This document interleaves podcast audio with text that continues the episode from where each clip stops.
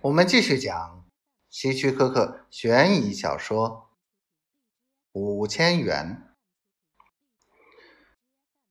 雷马克轻松起来，他是取了。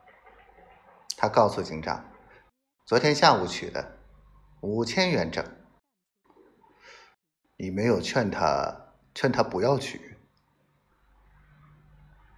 我当然劝了，雷马克说。我一听到他要取那么多现金，就劝他。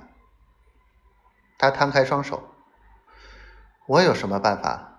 他一定要取，我无能为力。警长表示理解。那是可能是真的，他沉思道。我是说他侄子被抢的事。最近这里发生过好几起这样的事。是的，雷马克说。警长重新翘起二郎腿，手指托着下巴，没有要离开的意思。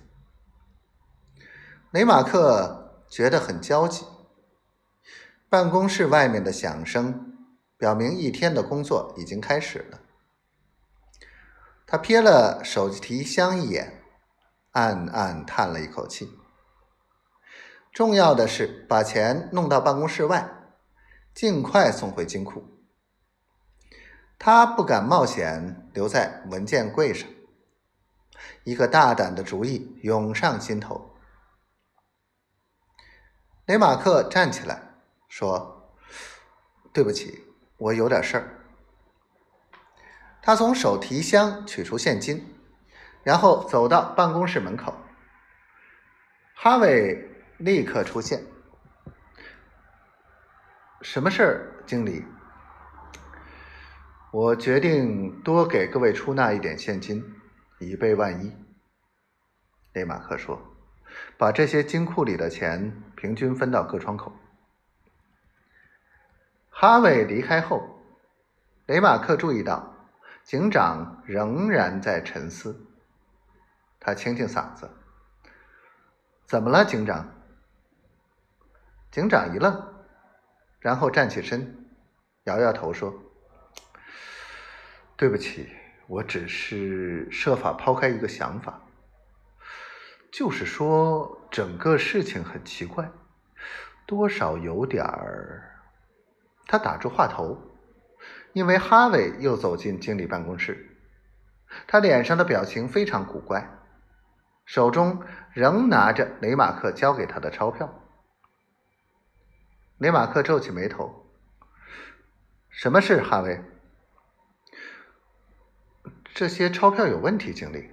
出纳员说：“我不懂，这些钞票正是昨天下午我交给珍妮小姐的。”他停了一下。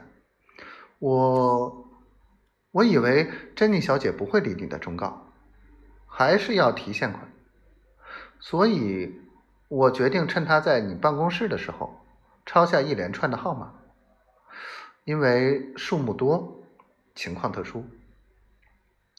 他走过去，把钱放在经理办公桌上。你知道，我什么事都尽量仔细而精确。天哪！